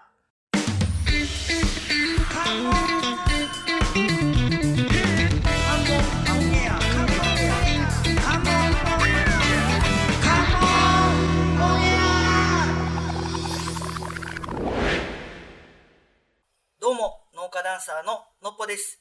関門オンエアは街の中に潜むディープな魅力を発掘するローカルオブローカルなメディアです。はい、というわけで改めまして農家ダンサーののぽです。よろしくお願いします。カモンやプロデューサーの菊池です。よろしくお願いします。引き続き北九州市文化企画課の立野です。よろしくお願いします。はい、よろしくお願いします。下関市観光政策課の田中です。よろしくお願いします。よろしくお願いします。関門海峡日本遺産協議会で下関市文化財保護課の藤本です。よろしくお願いします。よろしくお願いします。それでは後編のスタートです。そのちょっと聞いてみたい部分で、うん、その個性っていう部分が、その皆さんの中でこれが関門の個性だなっていう部分であればなんかそれぞれ皆さんにちょっと聞いてみたいんですけど、関門の個性とはちょっと違うかもしれないですけど、はい、なんか近代の頃ってなんか個性が転がってるような例えばなんか今だとのっぽさんとか見てるとすげえ個性あるパンチ効いた人やなみたいな。で見た目でも思うじゃないですか。けどなんか秋田虎之助みたいな人とかがゴロゴロいるわけじゃないですか。虎之助さん社長ですもんね。何十社も社長してる人がワールドヒゲ協会のね、会員ですね。なんか会員みたいになってますよね。当時のそのなんか映像とかも残ってたりするやつ見るとやっぱなんかすごい特徴のある人とか見た目も特徴がある人だったりとかすごいなんか個性がある人ってその町にいたりとか多分あったと思うんですよね。多分それって昭和の最初の辺とかも多分あったと思うしで結構ね有名な雷親父がいたとかああいうのがあるじゃないですか。多分そういうのってだんだん今もうなくなってきてるような形じゃないですか。やっぱ関門の特徴っていうのもあるのかもしれないけどそういうものを生み出す人たちもこうだんだんこうなかなかいなくなってきてるのかなっていうふうに個人的には思うんですね。確かにな人の個性のそうそうですね。よく言われるのがその言葉遊びみたいで僕はあんまり、うん、どうかなと思うところも正直個人的にはあるんですけど、この地域の個性っていうのはいろんな個性が集まってきてそれらがちゃんぽんになってるところがこの地域の個性みたいなことを言うんですよ。なるほど。それ個性じゃないじゃんって思うじゃないですか言葉的には。言う。なるほど。やっぱここの地域っていうのはそういうあの一気にやっぱり開発が行われるようなお金を生むような場所でやっぱ全国からこういろんな大きな民間企業の会社の支店ができてきたりそこで港で現地で働く下働きの方々が出稼ぎで来られたりっていうふうにしてくる中でそれまでは各地域地域で閉ざされていた文化っていうのがこの地域で一緒になるわけですよね。そうするとそこでいろんな化学反応が起こって、まあ、今までなかった文化っていうのがこうカクテル的に生まれてくる。でそこでそれが単純に日本国内だけじゃなくて海外と日本の文化的な摩擦っていうのもあってそこで融合と分離っていうのを繰り返しながらこの地域で再発展していくっていうようなところっていうのがそれこそがこの地域の個性って実は言われたりするんであのそれをじゃあ相対として捉えるのってじゃあ難しくないっていうふうに思うんですよ。うん、思うしあの地元の人からするとそれが当たり前なんだから、それを個性って言われてもなんかじゃあ逆に個性ないんじゃないかっていうふうに 言われてるようだとは思うんですけど実はあのそれこそがあの外から見た時に羨ましいところであったりこの地域の特徴だったりっていうその今の前提のポイントって個性がちゃんぽんされてるの？ですね。そうですそうです、じゃないと耐えれないから。そうです。そう混ぜられた人うんがわーってすごい抽象的なめちゃくちゃわかる。みんなが個性あるから混ざったところで個性だから。とかまあだってねその優劣がつくと色と一緒でというその強い色が立つから、うん。そうですね。なんかそういうふうにちゃんぽんできてるってのはそのある程度のこう能力値の均等化というか、うん。そのまあ俺とのっぽさんが戦ってる俺の方が圧倒的に強いんやったら、もうお前うん。もう明日からメガネ外せって言ったら、うんメガネ外さなきゃいけない。などんな例えわかりやすいからで、とはいかやったらあれですけど、でもこことここは別にそうじゃなく、まあそれぞれがそれぞれでやりますよって言って、まあカモってチーム化してますけど、僕らも局長がね、例えばもうこれカモの時は、こうしてくださいって言われて指示出されてみたいな上下関係がもしあると、なんか強い人にこう合わせたあの形にどんどんなっていくでしょうけど、まあ組織とかってそうですからね、そういうのがなかったのが良かったんでしょうね。がない。近代においてはその当時は多分本当に皆さん強すぎて癖が、もうなんかある意味ではその混ざっても混ざらなかったんでしょうね、その別に。そうですね。それぞれがそれぞれで。そう別に虎之助さんが何かに俺混ざってる感じはしないですもんね。別にそれ調べてもなんかその人そうそうそう個性ある人たちっていい距離感で付き合うの無理だと思うから、混ぜるぐらいしか無理ですよね、うん。わかりますか？なんかその混ぜないと一つのエリアとして何かが起きないと思います。なんかこうそのそれぐらいのこの、うん。はいはい。そういうことをそう。そう物理的にそう。近寄らせるとかね。そう。いうことそうそうそうそう。あー。だからもうみんなだって自分たちの世界があるから。そう勝手にそうからもうそういろいろ言うけど勝手に一応そのラワンとか経済とかで連動してたりとか何らかこう連動するこう一緒に何か動くことがあるからそう。よかったってことですね。そう。そういう意味では確かにそれは分かりやすいな。そうかもしれない個性ね。でもなんか今の話聞いてて僕は個性ってむちゃむずい話だなって思ったっすね。よく思うんですけど。そもそも個人の個性問題もめっちゃ俺はむずいなと思いましたし、うん一人一人の。うん。個人個人の、うん。ましてや町とかになると個人の集合体だったりするからうん。町の個性とか言われてもなんか改めて今言われると町の個性何みたいなね、なってきますよね。難しい。めちゃくちゃむずいですね確かに、藤本さんなんかありますか？個性の見解みたいな。個性の見さ解。まあ、あと、まあ、今の関門のうん話でもいいん。あそうですね。はい。元に戻ってうんもいいですそうですね。多分、まあ、近代化から今個性の話もちょっとあってどうなんかなと思って聞いてたんですけど私の中のイメージでいくと幕末から近代化してずーっと順調に近代化っていう中でずーっと発展してきましたっていうところで太平洋戦争で一発チャラになってるだろうと思ってるんですよ。だからあのまあ今のその日本遺産の建物はそれを生き残ってはきてますけど、空襲もあってるし関門港っていうところが一回機能しなくなってるんですよね。でそこもう通行もできなくなりますね。はい、だからあのやっぱり戦争っていうものがすごく大きくて一回リセットされて、そこから復興っていうところは今の現代につながってるんだろうと思っているのが一つでさっき都市はずっと生まれ変わっていきますよって話してたのもそれはやっぱ経済が回ってどんどん経済的な投資がその場所に起こるからですよね。で一回ゼロになって今のこの街並みがまたドーンと増えてきて多分戦後はすごく経済的な状況がよくって、まあ、自分たちの親の世代とかだったらどんなに下関も事故が華やかだったか。ですよね。でなんだけど今その状況ではないわけですよね。でじゃあ今からそのうちの親世代たちが夢見たようなというかまあ自分のルーツもそうなんですけど結局みんな出稼ぎで下関に来てるんですよ。あの出はここじゃないんですよね。下関じゃなくって親とかその前の世代は下関出身じゃなくってここに景気がよくって仕事があるから出てきた世代戦後にですね。でその部分ももう一回多分もう終わってしまっていて、じゃあ今下関とか門司港に出稼ぎに来てまでとか仕事を求めてまでっていう人の流入はおそらくないんですよね。で多分これからもないんだと思うんですよ。じゃあこれからその何をしていけばいいんだろうなっていうところで多分、まあ、市役所だったり、まあ、町の人たちだったりがどうやってここを盛り上げたらいいかっていうのを多分試行錯誤してるのが今ここみたいな時点だとしたら、多分本当戦後の例えば昭和30年代40年代みたいな、まあ、日本全体は景気がいいからここだけの話じゃないとは思うんですけど、人口も減ってるし、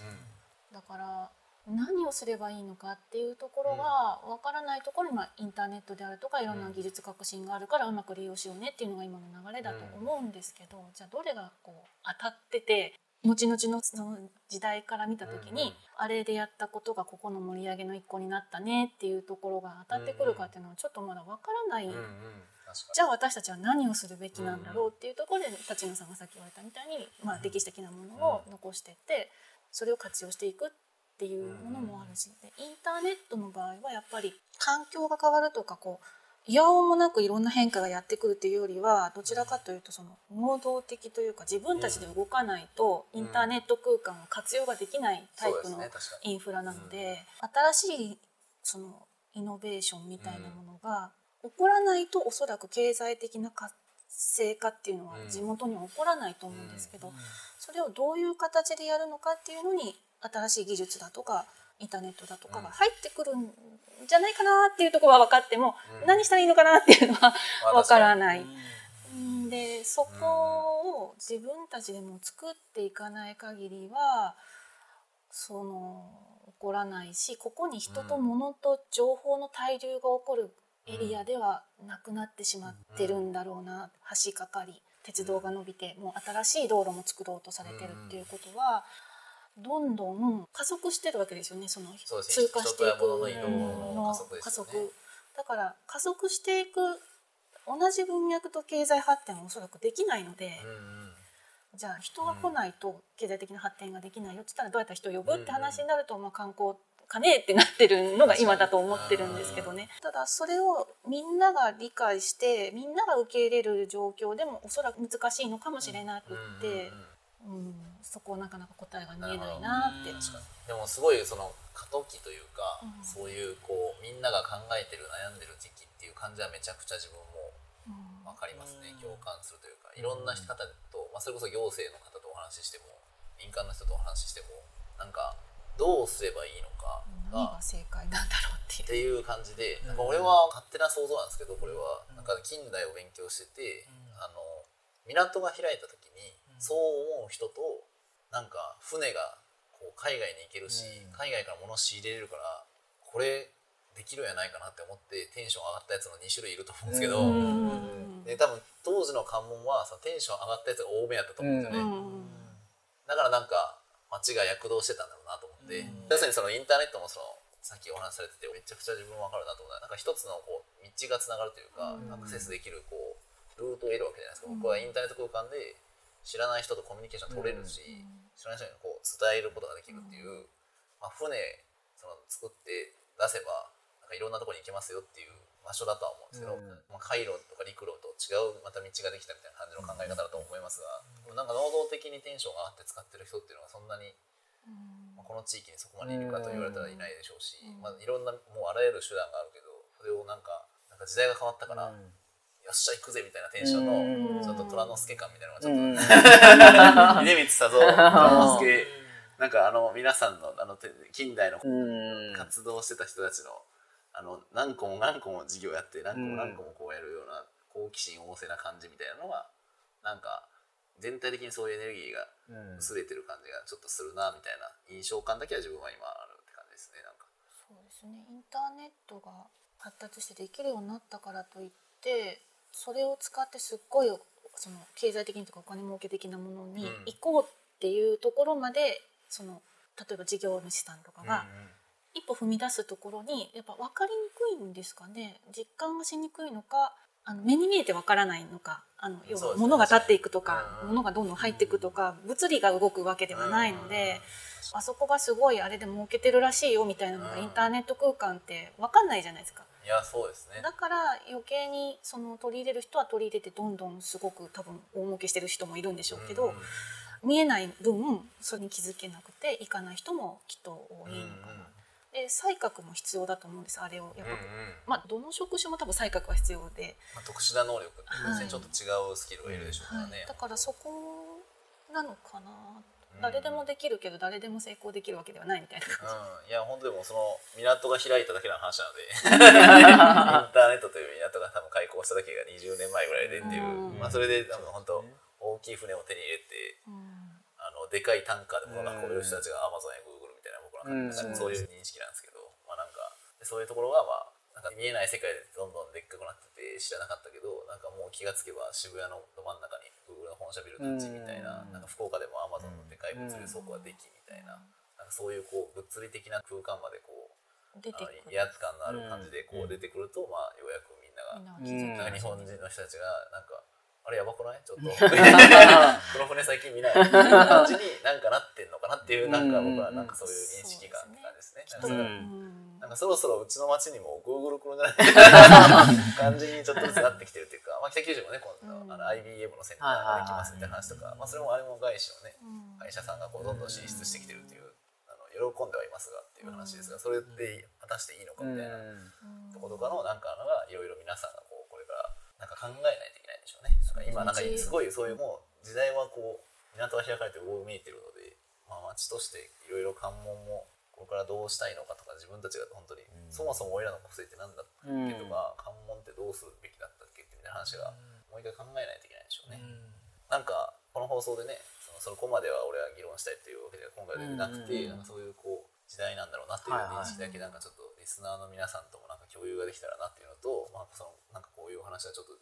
なっていうのをお話してみましたが、はい。なんとなくやっぱもやっとした感じ だけどなんかや俺は個人的にはだから一関門人としてというかなんかすごい大きなテーマはい。を今回のこの回が与えてくれたので、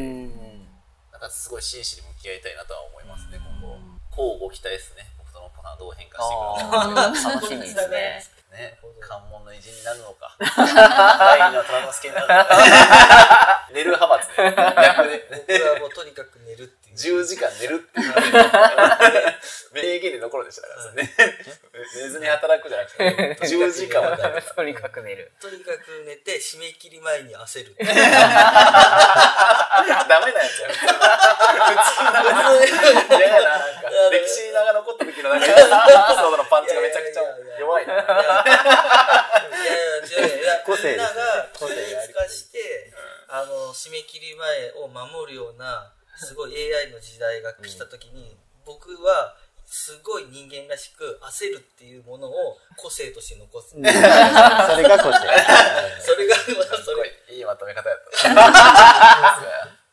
まあ、というわけで今回もね、あの本当ゲストのお三方も本当にありがとうございます。でもこの4回に続いて、めちゃくちゃ僕は勉強になりましたし、皆さんのおかげでなんかこう、見え方が変わったそのノップさんと一緒で、社会の見え方とか、今あっちの見え方も変わってきたんで、こういう体験を本当あのリスナーの方々もそうですし、うんああのいろんな人にしてほしいので僕はなんか関門のスタルジック海峡あ本当にあの来てほしいなと思いますし体感してもらって、なんかそういうこう近代の歴史さ見ながらちょっと物思いにふけってほしいなと思いましたね。というわけであの皆さんこの晩本当にありがとうございました。ありがとうございま。した。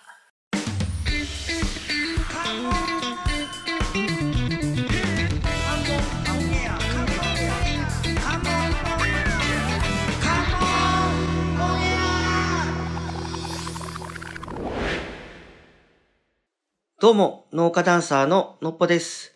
関門オンエアは街の中に潜むディープな魅力を発掘するローカルオブローカルなメディアです。はい。というわけで改めまして農家ダンサーののっぽです。よろしくお願いします。関門屋プロデューサー菊池です。よろしくお願いします。菊池さん、今回は日本遺産の、まあ本当の、まあ何回も振り返ってきたけど、全部のね、全部の振り返りです。全部の振り返りですね。はい。いや、もう一言でね、はい。言えますよ、僕は。お、長かったっすね。えー、なんかそっちの一言。まあまあ、それシリーズですからね。いや、初めてでしょ、うんこんな確かに大型、大型の企画っていうかですよねね、企画でしたよね。は個人的にはね、すごいやりきった感のある充実したい。うん。テンションなんですけど、再生回数が伸びてないのはちょっと声ちっちゃくなりますけど。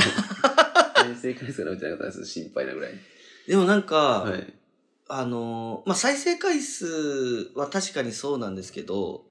日本遺産編のおかげで結構自信持って関門が面白いっていうことを人に話せれるようになりました。あ、そうなんですよ。それはね、めちゃくちゃわかります。わかります？なんか、やっぱもともとう、ん。門司港も下関もいい街だって自分は思ってましたし、うん。結構詳しいつもりというか、うんある程度の知識はあったつもりなんですけど、なんか全然レベルが違うっすよね。うんうんやっぱやる前とやった後では、そうですよね。なんかそういう短期合宿の修行に出たみたいな感じの。そう。もう見え方がね、全然違いますよね。なんかその修行が終わって関門見たら、なんかすごいこう偉人たちのテンションとかね、空気感にも触れれて、結構、その、関門ってどういう街ですかって言われて、まあ、うん話するじゃないですか。その時に、例えばその、日本遺産で出たような人たちが関わってた建物のことを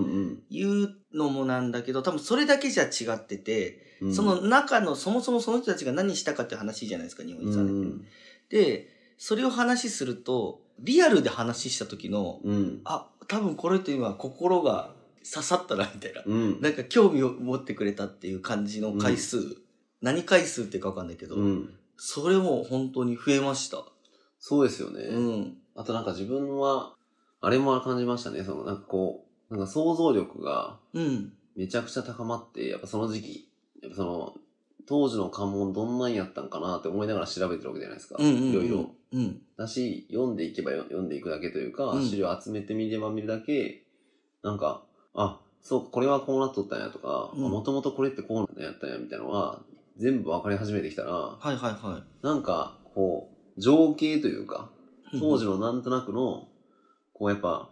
賑やかやった時期のイメージはできてたんですよね。うん。賑やかになっていく過程のイメージは、俺はそんなにまだ知ってなかったんで。その、もともと何にもなかったんだと、町両方から、うん。なんかすごい、こう、映画を誇るところまで発展していく、こう、シーンの、うん。映画とかに、うんで自分ができそうなぐらいの解像度というか、うん。ぐらいまでこう上がったから、はいはいはなんかその当時の人の気持ちまで想像できたりとか、い。うん。なんかその時すごい面白かったやろな、みたいなのを、うんリアルに想像できたっす。はいはいはいななんて言ったらいいんだろうな、これは。で、なんかこう、聞いて、あ、なんか、あ、確かにって、頭では納得できるけど、うん心で感動はできてない状態ってたまにあるじゃないですか。うんうん。なんかそれの、なんかちゃんと心からあ想像できた感じです、ね。はいはいはいはいはい。とはいえ見たことはないんやけど、でもなんかすごい、その、自分の感情的にも、昔の人の気持ちちょっと分かったっていう感じのあテンションになりましたよねあ。。なるほど。いや、でも本当日本遺産編は実り多かったですね。非常に良かったですね。はいいや、個人的には、なんか、あの、してめっちゃ良かったなと思うのと、うんあとまあ、その、まあ、実りが多いっていうのは、自分自身の意識の変化とか、はい。あと態度の変化って言ったら変ですけど、はいとか、街の見え方が変わるみたいなことは当然体感できたうんか。ら、あの、関門屋のこのコンセプトうん。は絶対間違ってないみたいな、なんかあるじゃないですか。はいはいはいさんも多分、これ聞いたら結構、街の見え方変わるよと。うん。世界が変わるっていうのは面白いんだってことが言えるようになってきたうん。のもあるし、やっぱ改めて学芸員の人たちすごいなっていう。すごいですね。やっぱ歴史を知ってるって、すごいいい、いいんだなって思いましたよね。まあ、語り部ですよね。なんかこの全部のシリーズの時に、うんまあ仕事の連絡やり取りも当然させてもらってますし、はいそういう連絡調整というか、うん。もそうですし、まあ、あの、楽屋トーク的な話も僕らしてるんで、うん。その時のその端々に出てくるこう、知識量と、うん。あとなんか頭が柔軟ですよね、皆さん。うん。そうですね。なんか僕、てっきりなんかもうちょっとこう、凝り固まってるのかと思ってたんですよ。なんものをいっぱい知ってるから、うん。ちょっと偉そうにじゃないけど、そういうスタンスの人が結構多そうな勝手なイメージだったんで、いやもうなんか、本当あれですよね。科学者みたいな感じじゃないですね。なんか、あそうですね。多分事実っていうものがあって、で、どうしても証明しきれない何か間があって、うんその後のまた事実が現れて、うん。じゃあ、二つの間の、この間っていうのは、もう漠然とつなげるしかないんだけどっていう部分は、本当になんか物語書く人たちみたいな、脳みそとうん。事実を事実として見るっていう脳みそと、うん二つ持った人たちですよね。いや、そう思いました。すごい楽しいですよね。うん想像力もめちゃくちゃ豊かで。だから本当なんか特殊なスキルを持ってるうん。印象でなんですよね、自分は。そうですねすごい自分としては、この方々たちは気が合うなというう感じの。ん。すごい楽しかった。で僕む、無限に話したかったですね。そうですね。なんか、もう本編に入る前の話でもう本編っぽい話してましたもんね。うんで、毎回浜野局長が、うんいやもう話しすぎやろ、みたいな。感じあら、そう、本編に影響出ません、それ、みたいな。みたいな。もうそろそろ始めましょうかって言ってましたね。いや、もうそれぐらい楽しかったですもんね。あ、そうや。今思い出した。はい。打ち上げしてないですね。あ、打ち上げや。歴史の。我々が9月暴殺されすぎてるせいで全然打ち上げができてないですね。確かに。いやー、でも、ちょっと続いたら皆さんで集まって、ね、コロナもあれですけど、そうですね。ちょっとね、飲みにでも行きたいぐらいですね。いや、本当ですね。いや、本当ああいう人たちの飲み会って楽しそうだないや、楽しそうですよねね。え。なんか、適当なこと言っても、絶対返してくれるじゃないですか。そうですよね。知識量とかカバーでして。うん。結構、まあ、言うじゃないですか。なんかこう、過去を見たら未来が見えるみたいな、うんうんうんなんか考え方あるじゃないですか。はいだからなんか僕ちょっと未来の話聞いてる気持ちになる時あって、あ、わかります。ね、あ、うんこれってこうなら、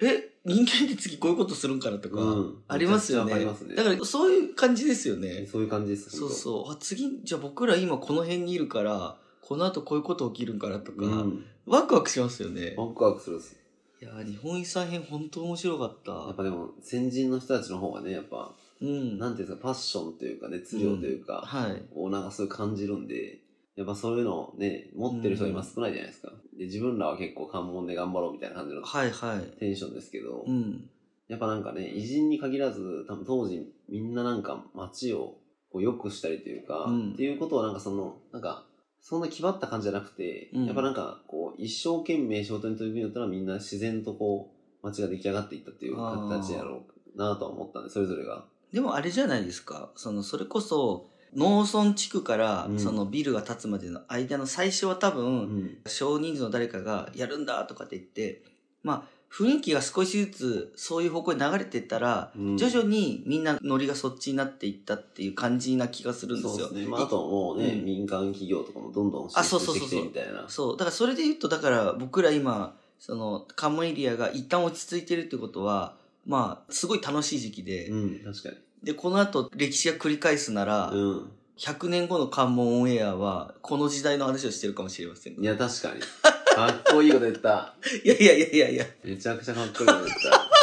100年後何歳ですかね？100年後、138ですから、絶もう完全に生きてたらもうテクノロジーズブズブでテクノロジーズブズブでもうやばい、だから脳みそだけでなんか、もう、ダンサーとしての機能はなくなってたんですけど、脳みそだけで。だけで怖いな、怖い怖い怖い。カオスやな。カオス最後 SF の話になったな。なりましたね。うんいや、でも本当楽しいシリーズでしたね。うんまたこういうのがね、やりたいですねあった。らいいですね。はい打ち上げを楽しみにしましょう。しましょう。ありがとうございましたどうもありがとう。ございました。お便りの送り方ですが関門オンエア公式サイトを開き右上のメニューボタンもしくはスマートフォンの方はスワイプをしてコンタクトの画面を出してくださいコンタクトフォームに氏名メールアドレスメッセージを入力した後、